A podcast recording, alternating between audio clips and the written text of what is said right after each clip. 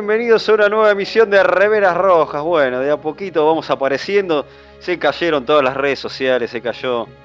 Parece que el mundo se paraba y la gente se había olvidado de usar este mensaje de texto, llamada. Dicen que esto pasó porque a usted lo asimilaron los Borg. ¿Es esto cierto?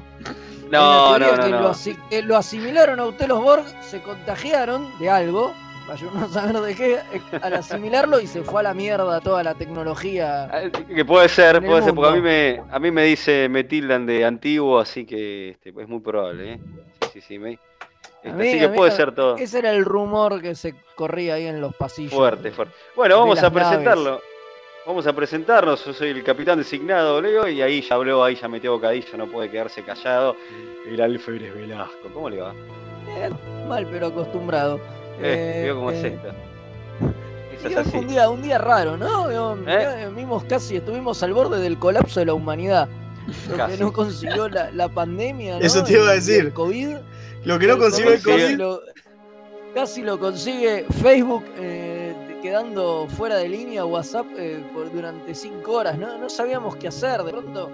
Era el plan maligno de Zuckerberg. A un, teclado, a un teclado con números que había que hablar con claro. Estos malditos reptilianos. Muy, muy, muy, complicado todo. Sí, sí, bueno, vamos a seguir presentando a la tripulación que me acompaña en este programa. Y también está el alférez Mael, ¿cómo le va? Acá estoy, acá estoy. Zafé. Pudo sobrevivir. Por ahora venimos zafando del COVID y también zafamos del colapso mundial de bueno, un día sin pudo sobrevivir. tres redes, porque perdón, el resto funcionaba más o menos, pero funcionaba, ¿eh? Claro. Bueno, hay algunas que, que se... Amigoso, no, es que Dicen que también, eh, escuché por ahí, o vi en realidad en la televisión, decían que también falló YouTube y falló Netflix. Era como Eh, el fin del mundo real. No, Seguían No, lo, lo vi Yo estuve mirando YouTube lo más bien. ¿no? una exageración Bueno, no sé, de- decían eh, en, en, en un Es parte en los del canales de pánico. noticias decían Claro. que coso se había caído Netflix, YouTube y Tinder. Era una cosa No. terrible. Uh, digo, no, ¿qué hacemos sin de la Tinder? humanidad, en serio. Claro. Bueno, vamos a presentar también al alférez Kim. ¿Cómo le va? ¿Cómo sobrevivió a, esta, a este caos informático? Bien, bien, porque hace rato que eh, me instalé el Telegram, así que dentro de todo zafando. Yo no pude. Hasta el final. Hasta cuando todo volvió, recién ahí pude. Qué Sí, hicimos un club sin leos aprovechando Sí. el Está Telegram. muy bien. Mi ausencia. Y aprovecharon para hablar mal de mí, que está muy bien, está muy bien.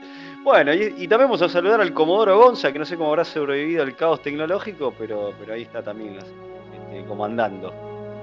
Y también vamos a saludar eh, a Mixtec Radio, que alberga este loco, loco programa llamado Remeras Rojas. Bueno, ¿se pueden abrir las vías de comunicación? Alberga es buen nombre para actor ¿Eh? porno. Pero por ¿Cuál? supuesto. Bueno, sí, alberga. Alberga. Bueno, eh, no, en vez de eso, en vez de abrir la línea de comunicación, ¿qué tal si te digo lo que vamos a hablar?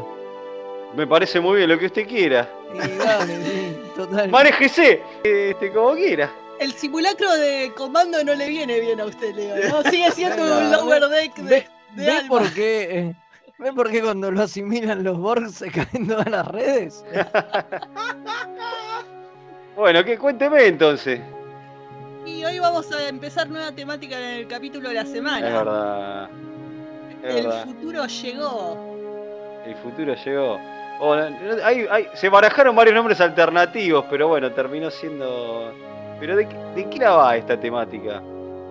Y nos Ah, encontramos con versiones posibles de personajes del futuro, ¿no?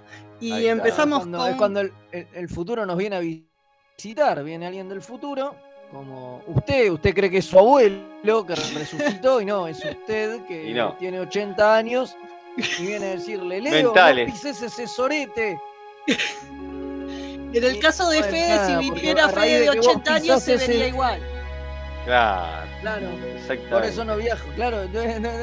Dice, Leo, no pises ese sorete, cuando pisas ese sorete desencadenás unos hechos en tu vida que te llevan a ser un, un Terrible, es como el efecto, triunfador mari- y no estás y no estás el listo. efecto mariposa. Exactamente. Y aparte, soretes. y aparte de eso, vamos a, tener, vamos a hablar de una vestuarista, de una diseñadora de vestuario eh, en nuestra sección Creadores de Universos. Me parece muy bien. Así es, bueno, así entonces, es.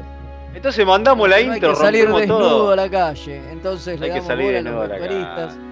Porque no hay que Está muy bien. Hoy, yo en un momento, yo en un momento lo pensé, con el colapso y todo, dije, bueno, esto termina con todos saliendo corriendo desnudos en la calle. ¿Sabes cuál es el problema? Fueron, fueron menos de 24 horas sin Facebook. Yo creo que si pasaban las 24 horas sin Facebook, empezaba la gente a salir corriendo desnudo en la calle sin saber qué hacer. El problema de salir desnudo a la calle es que podés terminar pisando el sorete que el viejo Leo dijo, le dijo a Leo que no pise. en realidad, más que desnudos salen con cartelitos diciendo sus estados, ¿no? Esa es mucho mejor. Totalmente, totalmente. Y bueno, este, esto totalmente queda muy arraigado el día de hoy, ¿no? El que lo escucha diferido, se o por ahí sí, se vuelve a caer y. No, o sea, pero, pero se va a acordar, se va a acordar este fundido. El día que se cayeron, siete horas las redes, por favor, ¿te acordás? Bueno, una locura. Vamos ahí. Lo teletransportaron a alguien, no sé qué pasó. ¿Quién vino? ¿Quién vino? Che, ¿quién, está de más con nosotros? Qué bueno sería que aparezca un invitado sorpresa. ¿Quién llegó? ¿Quién llegó? Buena, dice, traje bizcochito. Es el Leo 80 años. ¿Cómo te va? ¿Qué me venís a advertir? me quiero imaginar. Escuchame, Leo. Te vengo a decir que cuando vayan a jugar al truco se fue. Ahí se fue, se, fue. Más bien se fue, menos mal. Y no llegó a decirte qué tenías que hacer, ¿viste? Viste que eso pasa mucho. Aparece el enviado del futuro y te dice, cuidado, no hagas y desaparece. Y desaparece. Qué típico de películas. Eh. Lo que le dice es que la turba lo va a matar si no pasa la intro rápido. Vamos con la intro, ¿no? Sí, sí, mejor. Mejor, mande la intro Comodoro cuando quiera.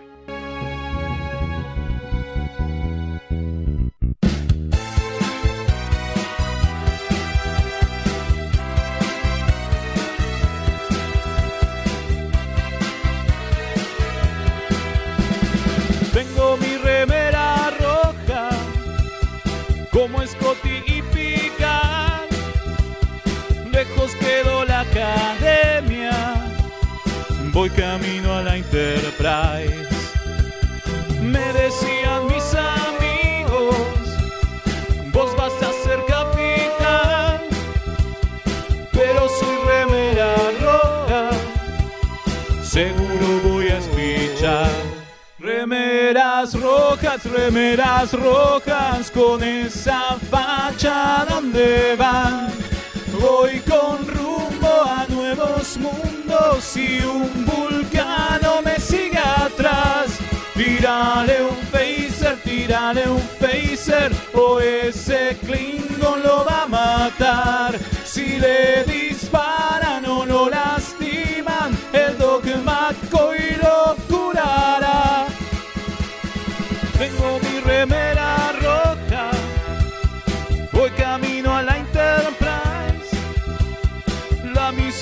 Peligrosa, ya me empieza a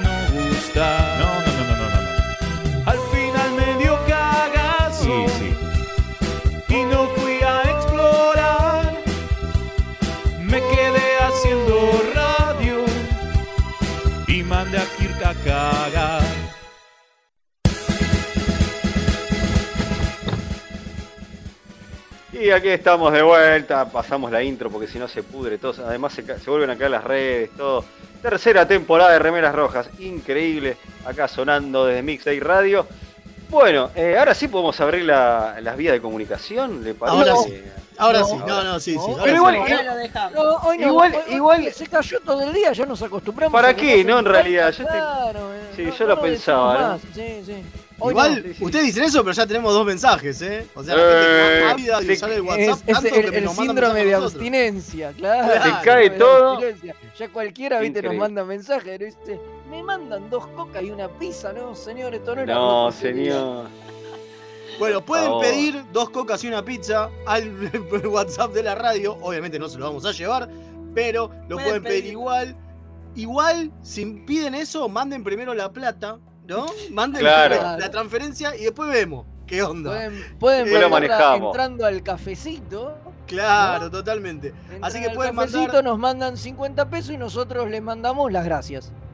Claro, es la idea, exactamente. Así que pueden mandar sus mensajes de audio, de, de texto, pueden mandar puteadas, como dijimos siempre, pueden mandar eh, sus colaboraciones económicas al más 54911 5952 0234. Muy bien, impresionante. Bueno, ahora sí podemos este, meternos en las noticias. No, pero ya hay mensaje, ya hay mensaje. Eh, bueno, mando un mensaje. Tenemos, ¿Lo tenés por ahí, Gonza, el mensaje de audio? No dejan gobernar hoy. ¿eh? No, no dejan gobernar. Buenas noches, Remeras Rojas. Por fin lo escucho en vivo de nuevo. Acá mandarle saludos después de tanto tiempo. Acá Carlos de Miami. Espero que reseñen Coda cuando salga, que es la novela que finaliza todas las novelas Trek, el universo de las novelas Trek. Y bueno, a escuchar el nuevo programa. Saludos. Qué grande, nuestro oyente de Me Ame.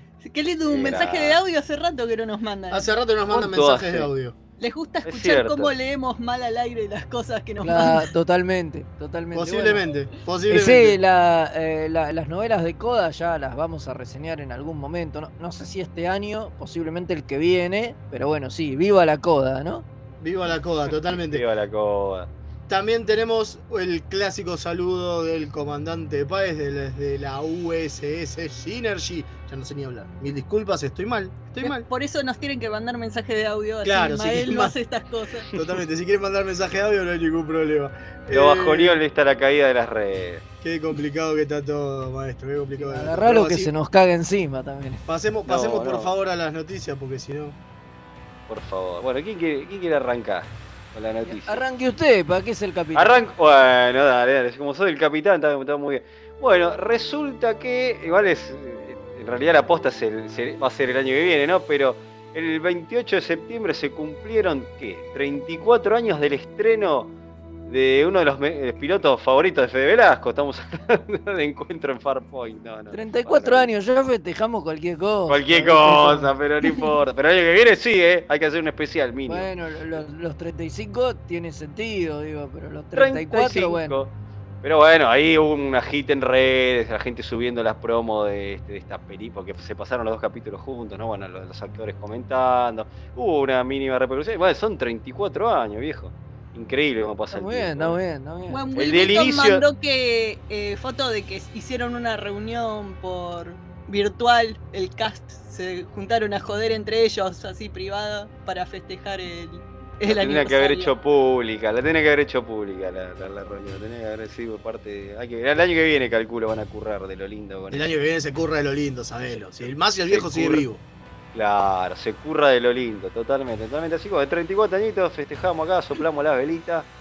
Y yo tengo otra, otra noticia que es que el sábado.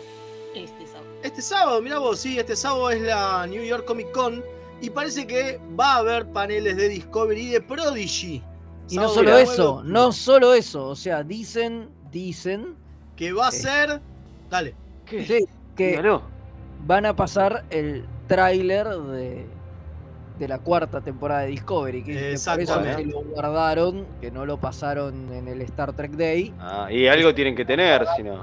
Pero lo que, eso es, son rumores, pero lo que sí está confirmado es que el panel de Prodigy, además, eh, trae la primera proyección pública del piloto. Bien. Así que ya vamos a saber algunas opiniones. O sea, se va a ver por primera vez eh, una proyección pública del primer capítulo. Veremos que.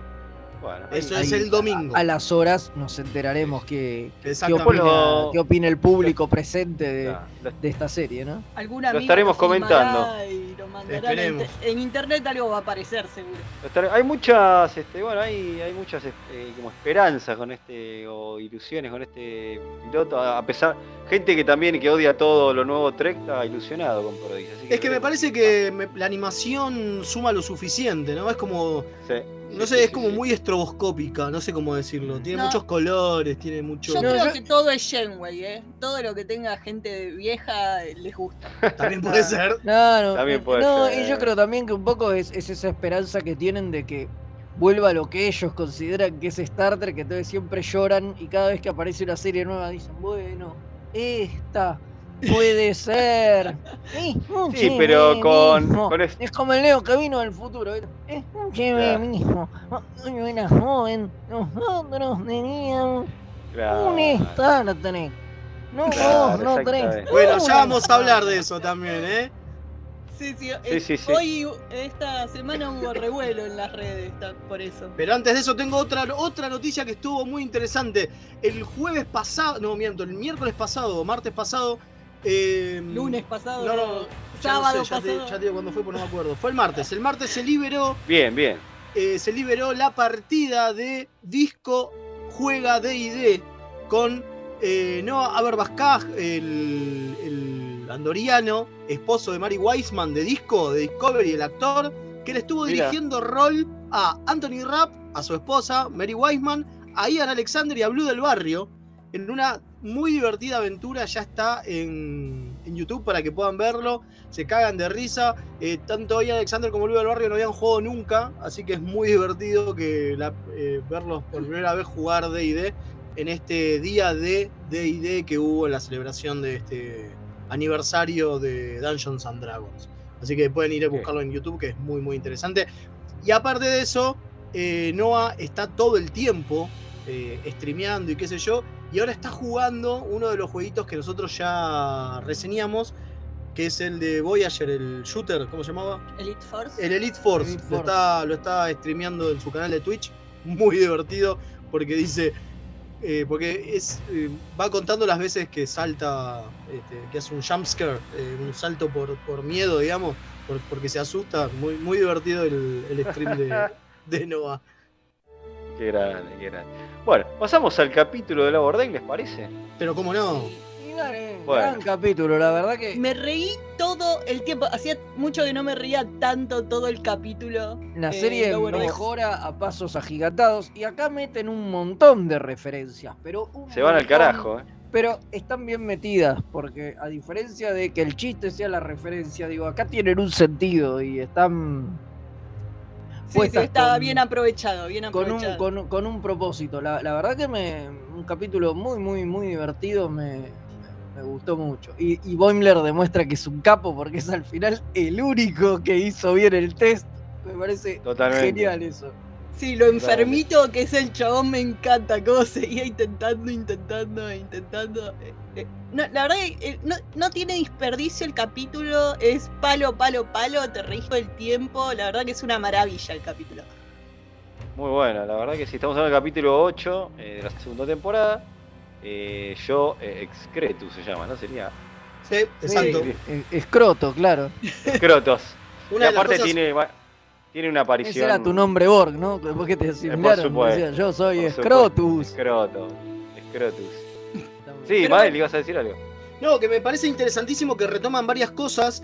Eh, me parece que lo primero interesante es que retoman este, que estos, estos programas de la que, que- de- del holodeck tienen directa, dice directamente que son cosas que pasaron a distintas tripulaciones y cuando vas al- al- a, la, a la selección, digamos, de, lo- de los programas, son todos nombres de, De de capítulos. capítulos o parecidos. Entonces, por ejemplo, está Naked Time, está Chain of Command, eh, Evolution, ¿no? Son todos nombres de capítulos. Es muy genial. Si ese Bueno, no lo Na- llegamos Naked a ver. Time es el que generó tanta polémica, ¿no? Porque aparecen ahí unos personajes desnudos y no, eh, no sé qué. Pero bueno, pero a ver, ya había pasado esto. A ver, están reviviendo un capítulo que, que existe, ¿no? No sé cuál es la polémica. La polémica es que acá te los muestran en bola, pero que te los muestran Ni en bola siquiera, hasta está ahí censurado. porque está censurado, obviamente, digo, no.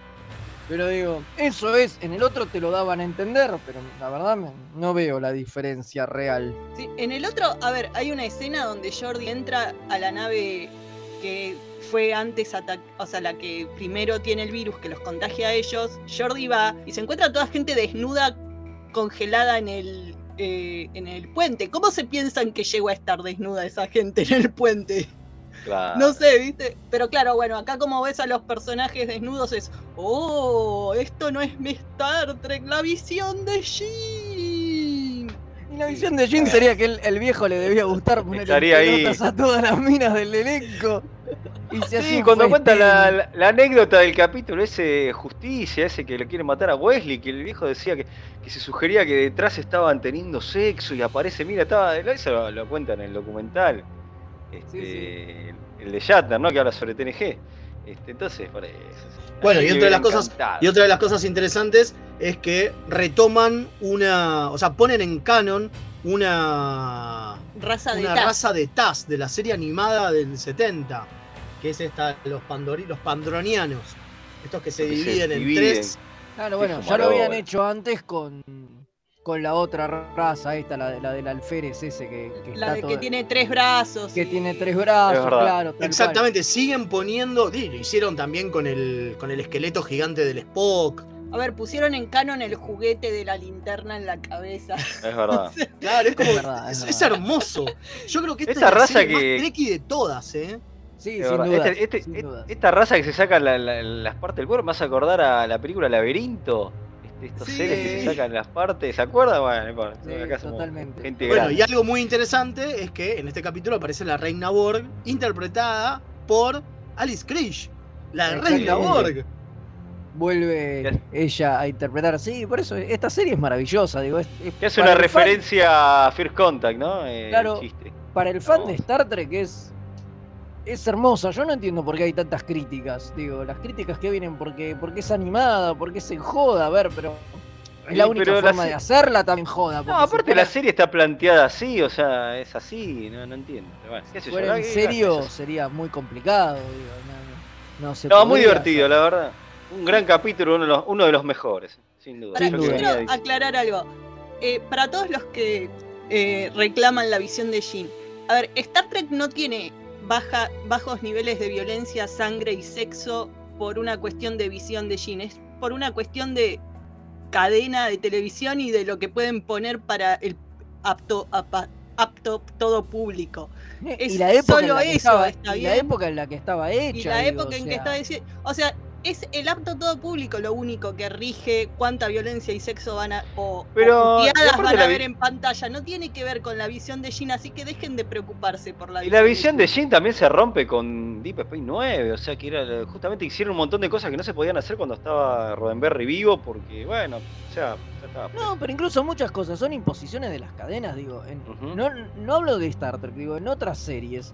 A veces, ahora que está tan de moda que los servicios de streaming las recuperen para así, series que por ahí una cadena canceló, de pronto series que tenían un cierto nivel, de pronto se llenan de tipos en bolas, de puteadas y qué sé yo, porque salieron de la televisión y pasaron, a- y pasaron al streaming.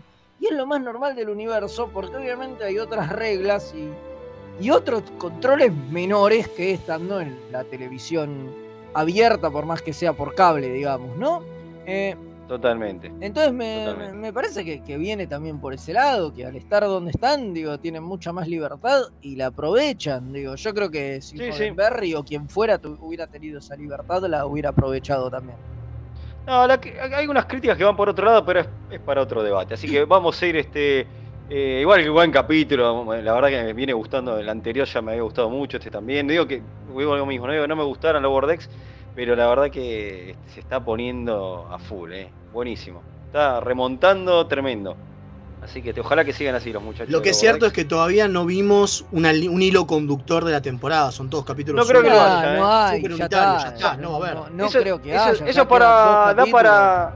Sí, sí, vamos, da para un debate de final de temporada y ahí vamos a hablar todo eso. que fue O sea la que primera? vuelven, la- vuelven las picardías animadas de ayer y hoy. Opa, ¿eh? Sí, hay que, tiene que volver, tiene que volver. Da para debate, vamos a hablar cuando termine la temporada, vamos a hacer un análisis seguramente. Así que este, pero bueno, vamos a una tanda y así seguimos con viene un creador de universo. Y dale.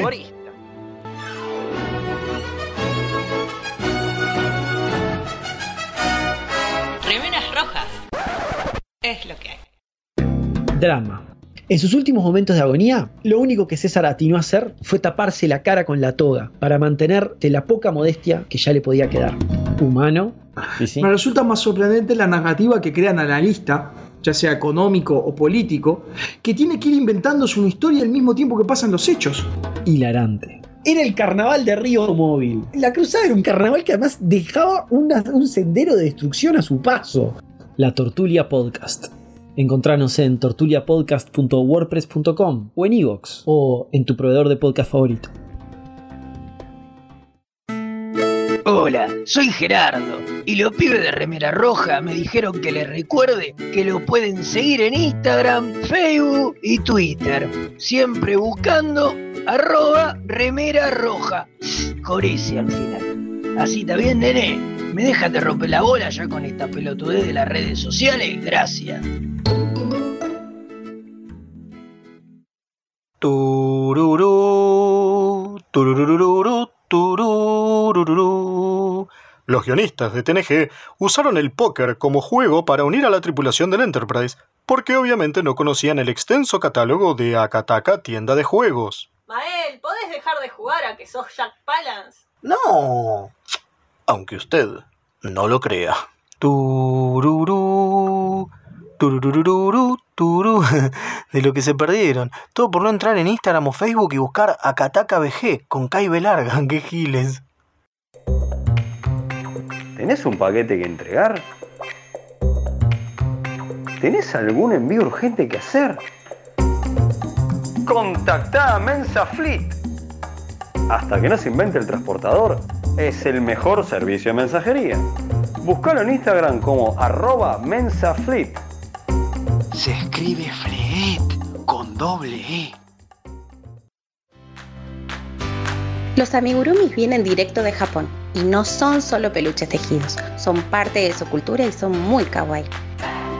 Tené tu amigurumi personalizado de la mano de Hecho con Amor, de Mamá Manualidades. Búscanos en Instagram como amigurumis.mamamanualidades para ver todas nuestras creaciones.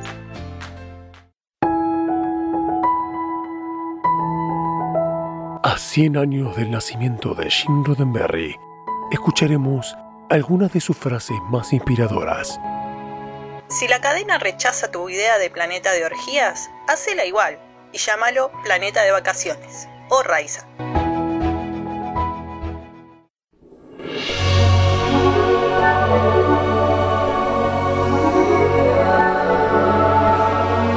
Creadores de universos.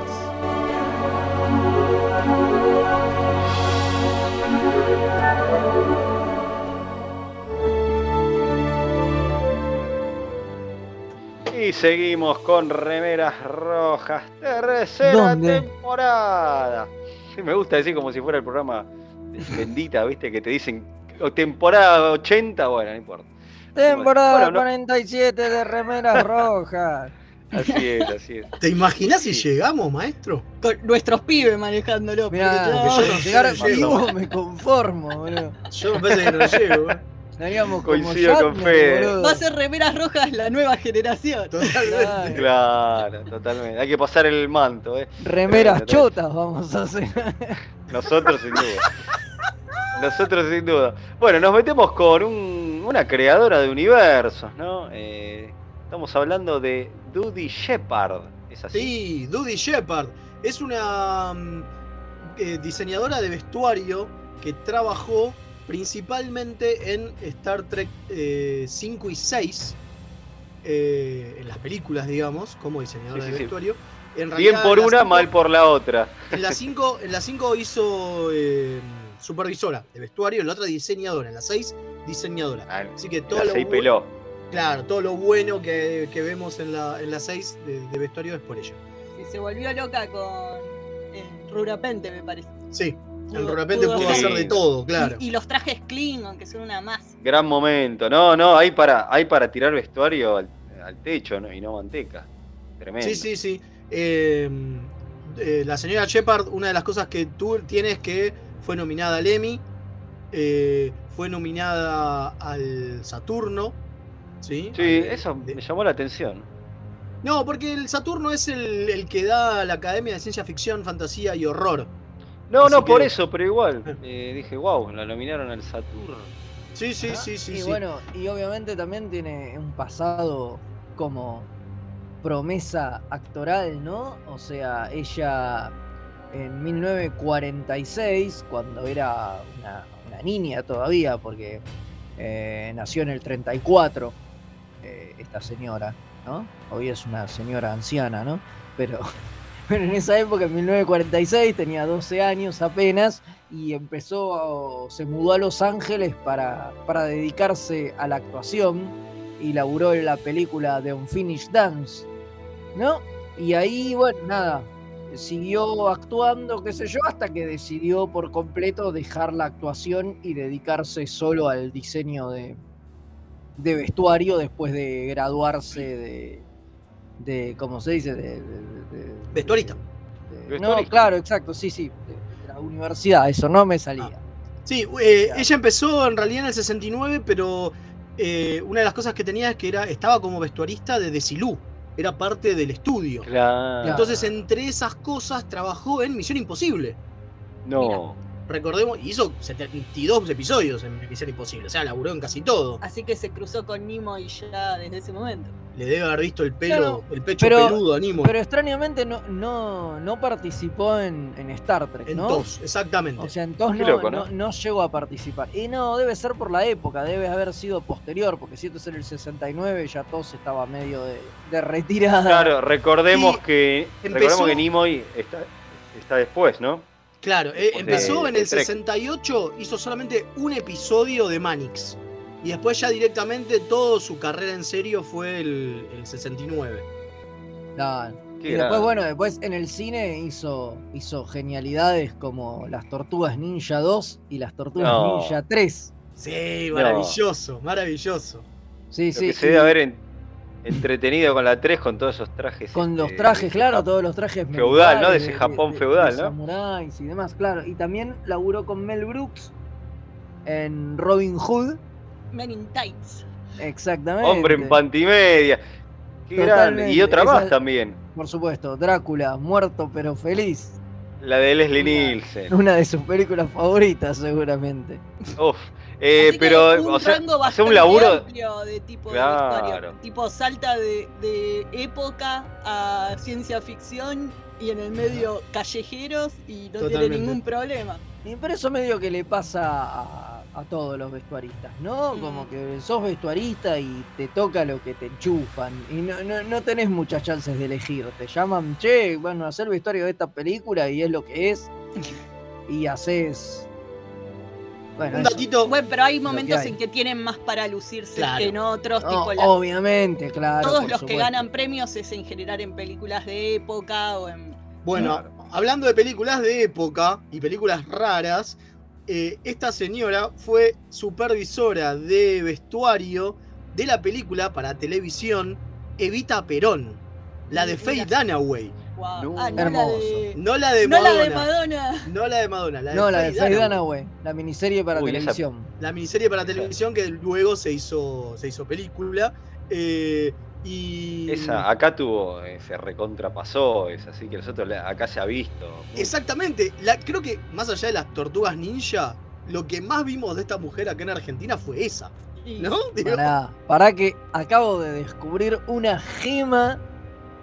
Hizo el vestuario de varios capítulos, pero particularmente de unos que acá se vieron mucho porque fueron editados en video, como si fuera una película de la serie de Spider-Man de 1979. Esa misma, sí. La, Hizo eh, la, la de la venganza del dragón, que es en- en Exactamente. era de Chinese Web. de Chinese Web. Sí, sí. Exactamente. Ahí estuvo practicando con los hombres en tights, ¿no? Claro. Claro, totalmente. Hizo, hizo esos dos episodios y bueno, un par de episodios más de, de, la, de, de la serie, pero se encargó de- del vestuario, particularmente de esos que acá estaban editados como si fuera una película, porque era un episodio doble. Claro. Entonces eh, eh, se había editado en video como, como una película y es lo que más se vio, porque creo que la serie de televisión se pasó una vez y nada más. Sí, pero en esa- video estaban editados esos episodios. Esta es la serie donde uno de los niños de la novicia rebelde hace de Spider-Man, ¿no? De Nicolas Hammond. Hermoso, hermoso. Sí, eso que los más viejos la hemos visto, la, la supimos ver en, eh, en Super 8. Claro, qué horror. ¡Qué horror! Qué juventud, Qué eh. horror. Junto Aquí con está, Green. Blanca. El desafío del dragón. Ahí está, esa era. Con El Green Blanca dragón y, junto y con el Green globo Blanca y el globo rojo. Claro.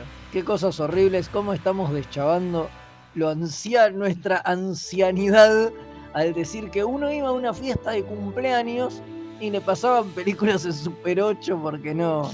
Porque No no, había existía- no pelotero, existía el chicos, era por video. eso. No, el pelotero, no existía el VHS. Entonces, la Claro. única forma de pasarte una película era con un proyector. Una- somos unos viejos chotos. La Pero bueno, verdad que sí, unos viejos. esta de señora, la verdad que el laburo que hizo está buenísimo, por eso es parte de este, nuestros creadores de universos, ¿no? Toda esa gente que está detrás de la pantalla y hace un montón de cosas como para que Star Trek se vea como se ve. Su último Totalmente. trabajo, porque se retiró en, a mediados de los 90, fue en la serie de, en- con las películas de Perry Mason. Mira. Hizo un par de películas de estas de Perry Mason. Vieron que Perry Mason en realidad no es una serie, ¿no? Es como Columbo. Es Es, como Columbo, una, es una serie de, de TV movies. O sea, son muchas películas para televisión que uno cree que es una serie, pero no lo es. Eh, así que, bueno, las, una, un par de esas eh, fueron sus últimos trabajos.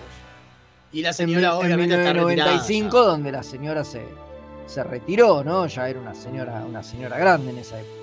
Totalmente. Bueno, y la verdad que de las películas en las que les tocó trabajar de las viejas, ¿no?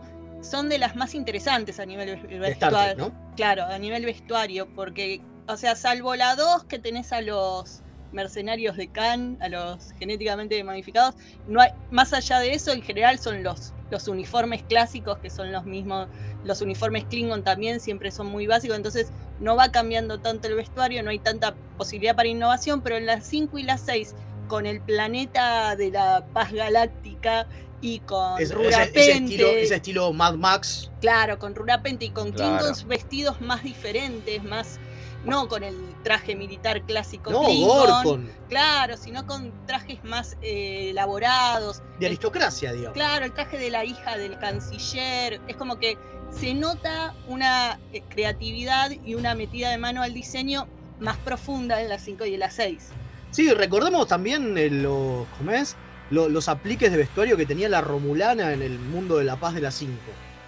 Claro, totalmente. Bueno, todo eso es ella. Así que. Todo eso es Dodie Shepard. Bueno, algo, algo raro, ¿no? Eh, Que, que- que veo también le- leyendo y buscando información, Sí. es que en muchas de estas series que mencionábamos, eh, no es el caso de las películas de Star Trek, que ya fueron con su carrera bastante avanzada, ella en realidad se encargaba de la supervisión de vestuario de mujeres. Porque Sí, en ponían lo- a una principio. mujer a encargarse del vestuario de las mujeres y a un hombre a encargarse del vestuario sí, de sí. los hombres. Entonces estaba Sí, sí, en Manix separado fue así, por por ejemplo. En Manix Claro, fue así, en- por en ejemplo. sí, Manix, sí. En, Mis- en Misión Imposible, digo, en las series viejas sobre todo era así, o sea, no había una, una vestuarista que confeccionara el vestuario y todo, no, había una para las mujeres era una mujer y para los hombres era un tipo. Totalmente. Vaya uno a saber por qué, como si hubiera algún Sí. tipo de, de criterio Sí. distinto o algo, ¿no? La verdad, la verdad. Creo que es por una cuestión de la metida de mano a la hora de, de modificar, porque muchas veces los vestuaristas son los que ayudan a terminar la confección de los. Sí. Por ahí tiene que ver con eso. Puede ser. Pero bueno, bueno, ahí ha, ha pasado por acá en estos creadores de universos una tremenda, tremenda vestuarista que nos ponemos de pie. Encima laburó en cada, cada magia. Este, tremendo. Así que este, ha, ha de- ha pasado y ha dejado, hemos dejado testimonio. Tengo Eh, mensajitos, bueno, nos ¿eh? vamos- Hay mensajitos, Dale, Tengo mensajitos. Eh, acá uno nos dice, la frase que acaba de tirar el tío Jin no pudo ser más apropiada. Es cierto, verdad la frase de hoy. Me pregunto por qué la habremos puesto. ¿Por qué la habremos puesto? Eh, y después dice, tenemos otro que dice, un saludo a la gente de Remedas Rojas de parte del capitán Sebastián de la USS Longchamps. Muchas gracias Sebastián por escucharnos. Grande. Pablo del espacio profundo La Reja en Moreno. Acá pasa una cuerda cuántica y estamos sin energía desde hace un rato largo. Uy, mi amor. Pobrecito. Bueno, espero que nos puedas estar escuchando igual, este, gastando tus datos en el teléfono para escucharnos a nosotros, obviamente. ¿No? Sí, sí. Totalmente. bueno. ¿En qué los va a gastar? haga- ¿En qué otra cosa lo va a gastar? que le haga la velada un poquito más amena. Bueno, ahora sí, nos vamos a una tanda y volvemos con el capítulo de la semana, con nueva temática, todo, la mar en coche. Dale, todo. Cuando quiera el Explota. Comodoro nomás.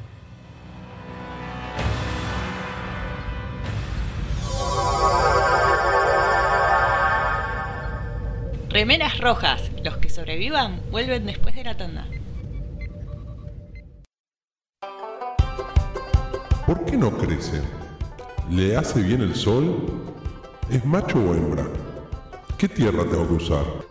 Todas las respuestas a estas preguntas las podés encontrar en La Buena Vida Grow Shop. Encontranos en Bainon 2458 José Mármol. Envíos a todo el país, las mejores marcas y los mejores precios. En Instagram buscanos como La Buena Vida Grow. La orquídea negra de Madame Touleau. Un viaje radial al vértice de la circunferencia de la mente y los sentidos. Lunes, 22 horas por www.mixtaperadio.com.ar Si estás buscando un programa de economía que no te bajonee, Perdí mi ribotril. que no te diga qué va a pasar con el dólar, ¿Y cómo me hago millonario? ni cuánto va a subir el precio del tomate, ¿O la lechuga? ¡Tu búsqueda terminó! Dos tipos de cambios son Pablo Mira y Gerardo Rovner. Ellos están todos los jueves de 20 a 21 por mixtaperadio.com.ar. La mejor música alternativa y la movida de las bandas emergentes están en El Alternador. Conducen Pablo Sándor y Tomás Marcos. Escuchalo en vivo los jueves de 20 a 22 horas por mixtaperadio.com.ar. La oscuridad de la noche al mediodía de Mixtape Radio. Midnight Madness. Porque en algún lugar del mundo es medianoche. Hola, soy Rosalía y los chicos de Remeras Rojas me pidieron que les recuerde que pueden invitarles un cafecito entrando en mixtaperadio.com.ar para ayudarlos a mejorar el programa. Che, si quieren que les inviten un cafecito, ¿no es mejor que sea uno en Chef Sandrine?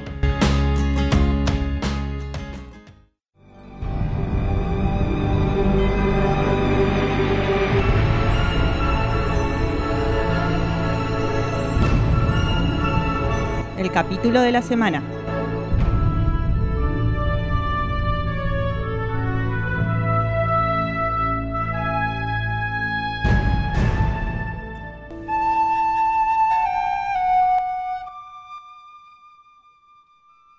Y aquí estamos de vuelta con remeras rojas. Suena la flautita. Eso quiere indicar que viene el capítulo de la semana y arrancamos nueva temática. ¿No es así? Sí, ¿cómo era que se llamaba? El futuro ya llegó. El futuro llegó. Llegó.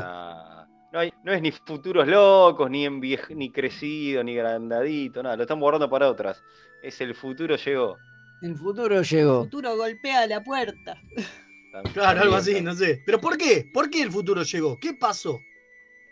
Porque hoy nos toca un, hoy nos toca un capítulo de TNG, ¿no? Yo digo los datos este, duros y después empiezan a contar un poquito de qué la va.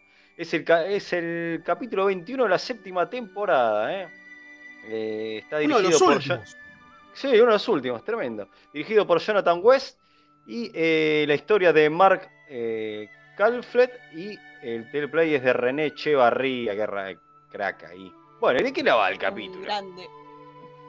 Un grande El René. capítulo trata de un señor que tiene problemas. Que tiene problemas emocionales, sí, totalmente. Que tiene problemas para relac- relacionarse con su hijo. No, yo hablaba del otro. No, yo hablo del otro, claro. Claro. Por supuesto, yo, yo también. Eh, bueno, no, Bueno, pero es todo por culpa del otro señor que tiene problemas. Pero el está señor bien. que no, tiene pero problemas. Worf, pero Worf siempre va a ser un pésimo padre, ya lo sabemos. Ya lo Eh, sabemos. Bueno, la idea es esa, es que a Alexander le está llegando la, la época del, de hacer el ritual este de, de- de El pasaje. Bat como- Mitzvah, Ju- eh, Kingman. Sí, lo cual no tiene ningún sentido porque le dice, lo tenés que hacer antes de cumplir 13 años y técnicamente Alexander tiene tipo 4. No, tiene nueve acá. Sí, tiene. No, No, Sí, es imposible. No, a ver, nace durante la segunda temporada de TNG, man. y estamos en la séptima. Y bueno, tiene 5 años. Tiene cinco años, sí. Sí, no sé por qué está tan apurado, Worf. ¿Y por qué está Sí. grande el pibe? Porque con cinco años es una bestialidad. A ver, claramente queda demostrado que los, que los Klingon crecen más rápido, porque de hecho cuando aparece Alexander la primera vez lo, lo trae eh, la madre en ese capítulo que ya hablamos en su momento. eh, y ya es un niño grande y tiene, no sé, seis meses, ocho meses, porque pasa un año después. Digo, es que sí, o sea, si vos lo pensás, es así, entonces digamos que los Klingon crecen más rápido. Pero, Sí, me, sí, pero me sorprende que diga puntualmente 13 años, porque, digo, por más que sea el equivalente a los 13 años, y el pibe que hace de Alexander debe tener tipo 11 o 12 por ahí, porque es un pibe de esa edad más o menos, eh, objetivamente, tiene 4. Digo, deberían decirle, bueno, a los 5 años, 6 años, no sé, la edad que, que Klingon, digo, porque no tiene sentido, pero no es que los años Klingon son más cortos. Claro, güey, pero por ahí lo que quiere decir es que se tiene que empezar a preparar para, porque como esperan que sepa pelear a los 13, supongo que tiene que empezar a practicar ahora. En realidad en el capítulo te dejan claro como que el chabón ya debería saber practicar. el- el Exacto, sí, y que ya debería estar haciéndolo por eso. Te van a entender como que es eso. Es como que hay un tiempo ahí medio falopa, pero bueno, se, se lo vamos a Tiempos perdonar. falopas. pero- No- Mira, nuevos- yo- nuevos- Tiempo falopa. Sí. Vamos a ver, nuevos, nuevos memes estamos generando. Después sí, se los. Sí, Yo los solo mismos quería- en realidad, eh, junto con. Es un. ¿Cómo es? Un spin-off de la Realidad realidad, falopa. fa- del realidad falopa de, la Picard. realidad falopa de Claro. picar. El tiempo falopa te lleva a la realidad falopa. Totalmente. Ah, Yo solo quería dejar esto, eh, esto en claro que, que después se repite cuando aparece Alexander en, En DC9. en, sí. en DC9 también, que aparece ya adolescente, crecido, digamos, y de vuelta, debe tener 10 años. Es o cierto, nunca eh, lo había notado, la verdad. Pero bueno, no importa, sí, no, los años con Alexander no cierran de ninguna manera nunca. Es verdad, en- encima si lo, lo pones en comparación con Molly, que tendrían que tener cercana la edad. Claro. Claro, sí, nacen casi, digo, Mori tiene un par de años menos eh, que Alexander, uno o dos, no mucho más. Y es una nenita Claro, y Alexander es adulto ya. Bueno, Claro. no importa. La cosa es que Alexander tiene que hacer este rito, qué sé yo, qué poronga, y Worf le dice, bueno, toma, esto es un battle, vos te tenés que ir a cagar a... pi-". No, no quiero ser un guerrero, dice. Y se va. Y Worf está preocupado, entonces lo lleva a una base estelar donde hay unos klingonios que se pelean mientras cantan. Ahí me encanta cómo lo maneja con la culpa el nene, ¿viste? Porque dice, mi mamá me dijo que yo puedo hacer lo que quiera. Y el otro se queda como, diablos, no puedo ir contra el deseo de la madre muerta. Totalmente, totalmente. La cosa es que, bueno, van a este, a este lugar donde cantan los Klingons, no sé qué, el pibe medio que se engancha, se copa, pero después cuando a Worf lo asaltan unos, unos Klingon así medio jodidos, el pibe se caga en las patas y sale corriendo. Y ahí aparece un viejo y los ayuda. Y bueno, después este viejo Dice le que, dice que, que viene mandado por el hermano. Claro, dice que es pariente porque tiene el, el símbolo de la casa de Mog. Y tiene Porque es un sirviente de la casa y es como si perteneciera a la familia y que es un, un empleado del hermano, digamos. Exactamente. Bueno, la cosa es que al final nos enteramos, vamos a hacerlo corto, porque en el medio después no pasa na- un sorete. En el medio se la pasan dando explicaciones pelotudas. No, pero Alexander, que no sé qué y no sé cuánto, y bueno, un embole. Y al final, eh, resulta que este Joaton, en realidad Alexander, que viajó en el tiempo para matarse a sí mismo, porque su vida es una mierda. Básicamente es eso. Como nunca No, aprendió en a realidad pe- no, como no viene a matarse. No era matarse, era para ver si podía enmendar su camino y si no se mataba. Y bueno, pero al final se trata de matar. El chiste es que no puede y al final se trata de matar y Worf lo, aga- lo agarra del forro del orto y le dice, ¿qué vas a hacer? Y le cuenta todo, le explica todo y dice, ah, bueno, no te preocupes. Yo te quiero, aunque seas un fracasado. Se abrazan, fin. Eh, más o menos ese es el capítulo. Eh, Bueno, la, la idea verdad es que es bastante esa. aburrido. La idea es genial. Pero para mí está muy mal ejecutada. Y acá no, no es que me pongo en hater de TNG ni un carajo. Digo, de verdad me parece mal ejecutada. Me parece, como dije recién, digo, todo el medio del capítulo es. Bueno, sí, tendrías que hacer esto y qué sé yo, y este tipo que no sabes quién es, que trata de ayudarlo, y qué sé cuánto, y no sé qué, digo, no sé, hay algo que está mal. Digo, yo igual ya lo, vi ya sabiendo, ¿no? Que Claro, eso, eso es lo que pasa, ¿no? es Uno Eh, Yo voy a estar en desacuerdo con el señor Velasco y es porque el señor de Velasco tiene un problema con las emociones, me parece. Totalmente, a mí me encantó. Es un viejo. Es buenísimo. Es un viejo choto, digámoslo así. No, no, pero aparte tiene un corazón de piedra, vamos a decir la posta. No, no. Velasco A mí, me, a mí me gustó el capítulo, Para volverlo a ver, ¿eh? Es más, me pareció que el capítulo muestra cómo creció la serie en el manejo de personajes, porque al principio hubiera sido mucho más acartonado esto. En cambio, vos ves humanidad, o sea, ves emo- emotividad y ves crecimiento de los personajes y todas las interacciones de Worf con el Alexander del futuro y, y las cosas que hace el Alexander del futuro y cómo trata de arreglar la relación con el Alexander chiquito y manipularlo y el Alexander chiquito cómo se enoja. O sea, toda la relación familiar que hay en el capítulo a mí me encantó y me pareció muy bien manejada. No sé, a mí me aburrió, a mí me aburrió muchísimo. Decía, ¿cuándo se termina esta tortura? Por No. favor. A mí, a mí me encantó. ¿Por Me encantó. no lo- tiene no arreglo, lo mató a Alexander y, nos ahorraba, nos ahorraba el trauma de pasar, de- pasar por esto? Y el chabón vuelve porque tiene la culpa, porque se culpa por la muerte del padre, ¿no? Es por eso, es eso lo que está tratando de arreglar. Pero en realidad, si lo pensás, era la mejor versión del futuro de Alexander. Porque es un grosso el chabón. Y Tiene- no, pasa que es un grosso, pero es pacifista. Ese es el no, problema. no, no, no, El, el- el Sí, Alexander sí, viejo. el Alexander viejo es pacifista. Y ese es el problema.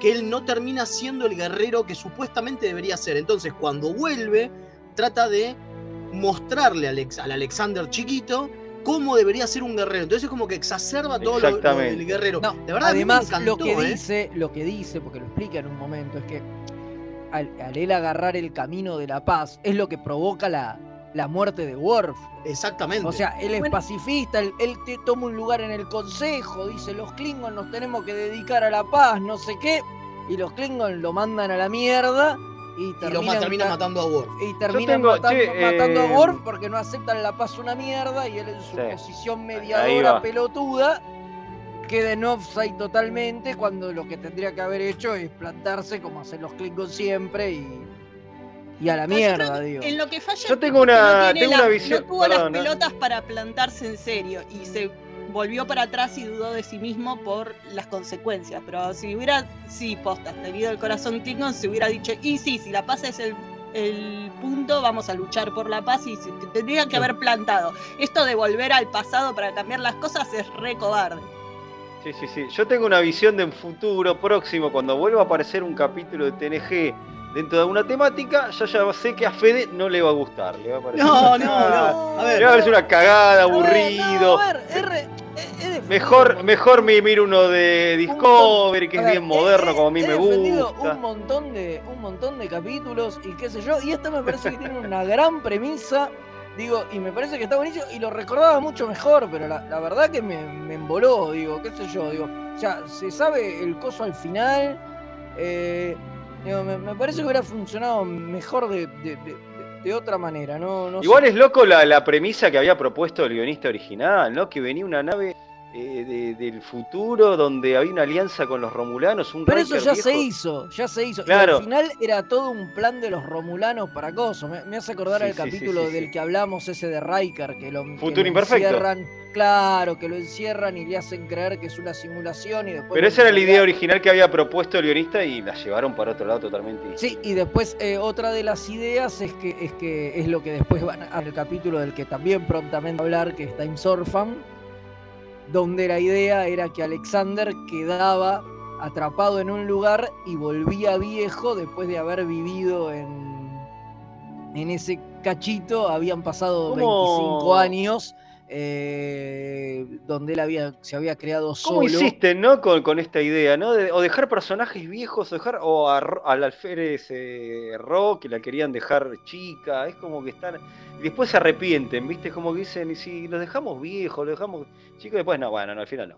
Sí, sí. Y dicen, Yo dicen quiero- que, que a Piller la idea esta de Menoski no le había gustado una mierda. Al final Epa. prosperó. Se ve que Piller tenía poca, poca influencia en, en, en, en DC9. y- No, pues ya se había muerto. No, creo que también además el hecho de cómo termina, Claro. porque el problema que tenía era no vamos a robarle la niñez a Alexander, no quería que quedara viejo Alexander al final del capítulo. Hablando, de, hablando del Eso. Alexander viejo, hay que aplaudir la Por actuación de favor. James Loyan, que es, eh, lo hemos visto en otros... El doctor Mora, obvio. Exactamente, lo hemos visto Tenemos- en lo otros tenemos como el.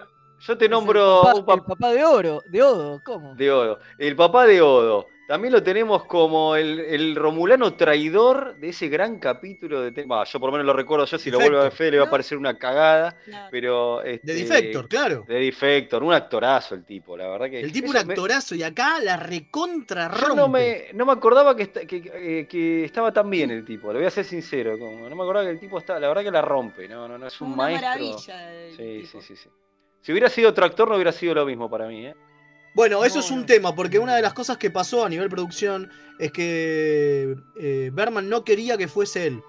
No, no quería que fuese él porque ya lo habían usado hace poco, como justamente como Mora, como el papá de Odo, entonces no quería, qué sé yo, y medio como que lo, lo- lo habían fletado. Y se puso muy firme Jerry Taylor, productora de la serie también, dijo, no, no, no, no, tiene que ser él. Porque, y es justo lo que vos decís, eh, Leo, es, tenemos que tener al mejor eh, actor, no uno que a vos creas que va a ser mejor. Este ya sabemos que es bueno. Usémoslo y dejate de joder. Y, dijo, y, fue, y Jerry Taylor medio como que lo sopapeó a Berman y listo, Ay, que aceptó. eso había que hacerlo más seguido. Había que hacerlo más seguido, claro, pero bueno. eh, y por eso fue que quedó. Totalmente. ¿Qué, qué, te- qué final de temporada rara tiene TNG? eh? Capítulos muy eh, altibajos. Es muy rara la última Sí, temporada de TNG. sí, no sí, sé si sí. coincidimos Es muy- todos. es muy raro, es muy rarísima, eh, es rarísima la última temporada. Ra- Bueno, Otra de las cosas es la primera aparición de Quark, ¿no? En Eso en decir. TNG, ¿no? Exactamente. Otras cosas interesantes es esa, digo, a pesar de que estamos en, en- en última temporada, ya se hacen cargo de DC9, eh, vuelven Lursa y Vetor, la, que es la última Claro, son las villanas las que están atrás del atentado de, de Worf, ¿no? Hay que decirlo. Exactamente. No, y al final era un engaño. Al final era un engaño, no, te- no era nada que ver porque era el. el- ¿Cómo es? Alexander. Al Alexander viejo, lo había traído Claro. del futuro. Pero bueno, es como que lo usan eso de excusa. Sí. Bueno, una de las cosas que a mí me molestó, pero en realidad Sí, lo entiendo, es que no te dicen cómo se va, cómo vuelve, si vuelve al futuro. Eso, si se eso queda- quedó raro. Ahí, estamos raro, con ¿no? Fede. Ahí estamos con Fede con que ese final es un poco eh, agrio. Agrio y apresurado, que es lo que muchas veces suele pasar en este tipo de series Bueno, por el formato hablando- del Pero tiempo. a mí me parece ¿no? que, ojo, pero un momento, a mí me parece que no hacía, o sea, es porque no importa, porque el nudo es otra cosa. El nudo es eh, el que, el- que Worf pueda ver a su hijo siendo lo que su hijo va a querer ser, que es este pacifista, y le diga, está todo bien, está Sí, todo obvio. bien, no hace falta que sigas lo que yo quiero ser. Y esa Claro, que ese es el- Me parece que, me parece que es la Sí. única, la primera vez que vemos a Worf siendo un buen padre. Ah, ponele. En ese final, en, ese, en, después- en ese, en ese cierre final es la única vez que lo vemos siendo un, un padre. Porque fue una mierda, padre. En realidad, Y después la va a seguir cagando igual, menos. Ay, Worf. no, pero a lo que voy es que no te la crees porque él dice lo de aceptarlo, pero en realidad después se vuelve para atrás. Es como, No, bueno, que después los guionistas hayan hecho que esto no pasó es otra cosa. Pero en este momento, digo, terminando acá, porque este también es la última vez que aparece Alexander como, como personaje. Porque claro, quedan tres capítulos, tres capítulos y se acaba la serie. en TNG. Claro, en TNG. Entonces, Claro. me parece que el, el crecimiento de Worf, el cierre del arco Worf padre en TNG, está buenísimo. Sí, sí, nosotros Sí. siempre hablamos de lo groso que es con los personajes de S9, el hecho de que primero se olvidaran de Alexander y después cuando lo trajeran se olvidaran del crecimiento de Worf con Alexander, es medio un bajón. Es medio un bajón, porque acá terminaba bien. Acá terminaba lindo. Sí. Es verdad, era, un- era un, lindo final. Este, no, la, la verdad es que eh, para mí estuvo bien el capítulo. Puede ser que en un momento se haga un poco aburrido, ¿no? Vamos, le voy a dar la derecha en eso a Fede. eh, pero igual me parece que tiene muchos este, tópicos este, que le suman al capítulo, ¿no? Igual a mí la investigación de cómo llegan a tratar de encontrar a, la- a la- a las hermanas Duraz me encanta. Que vayan de nave en nave hablando con distintos aliens y qué sé yo, está buenísimo. Sí, es que en realidad el capítulo gira en torno a eso, pero eso es una boludez, digo, no, no, no aporta nada. Es todo parte de la mentira de- de- del chabón y es para rellenar el capítulo, digo. Eso es a lo que voy, que a veces Sí, esa tiene parte se nota que es relleno, es verdad. demasiado relleno. Y bueno, una, bizarreada que, que estaba en el guion original de, de Chirría, o por lo menos en el tratamiento, no sé si después quedó en el guion, es que al final a, a Alexander, en lugar de evitar Worf que lo matara, eh, aparecía Kellir. Sí, Se aparecía la madre, que también, ya que había viajes en el tiempo, dijeron y la metemos también. Y aparecía de algún lado y, Muy y bizarro lo salvaba. eso. Pero al final eh, Susie Plaxon no pudo, No pudo. no pudo por, por, por problemas de agenda. Mejor. eh, y, y- y lo, y lo sacaron. Y dicen que sí, que fue para mejor, porque en realidad era otra cosa más para explicar. En un final ya bastante sobreexplicado. Y, y bueno, y si ya que nos hacía ruido de decir, che, ¿y dónde quedó el Alexander viejo? Imagínate si encima aparecía Kelly. ¿Dónde, No, imposible. ¿Dónde mierda va a parar? ¿Qué pasó acá? una Bueno, igual para mí, pulgar para arriba, capitán, ¿eh? Pulgar para arriba también, ¿eh? Sí, pulgar Sí, para arriba. sí. ponele, está bien. eh. Bueno, lo convencimos a está. Fe. Qué veleta que sos, Federico, ¿eh? Como lo convencimos. aburrido, pero me, a ver, me, me parece, me parece que lo dije, que, que el que conceptualmente el capítulo está buenísimo, es una gran idea mal ejecutada, pero, pero está bien, digo, funciona, qué sé yo. Bueno, Bueno, para arriba. Al final ganó. ¿Le parece, vamos a la aventura del Treki que Y volvió? dale, Dale, mándelo, dale. mándelo que quiero escuchar. A ver.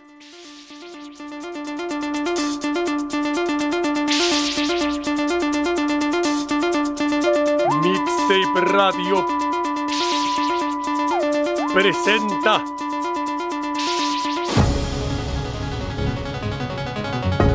una entrega de producciones documentales Remeras Rojas para su ciclo La aventura del Triqui. Un programa para analizar en familia, abriendo el diálogo sobre los misterios de la vida y la naturaleza.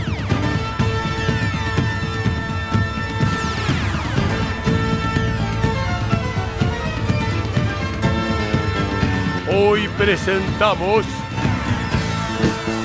Roberto el Triquitóxico. ¿A vos te parece? Estas series nuevas pervierten la visión de Roddenberry, haciendo alusión al sexo. Mi episodio favorito, Naked Now de TNG, obvio.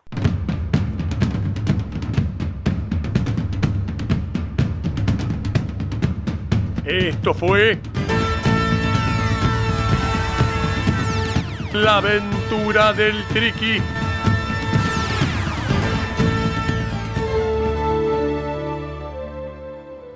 Tremendo, ¿eh?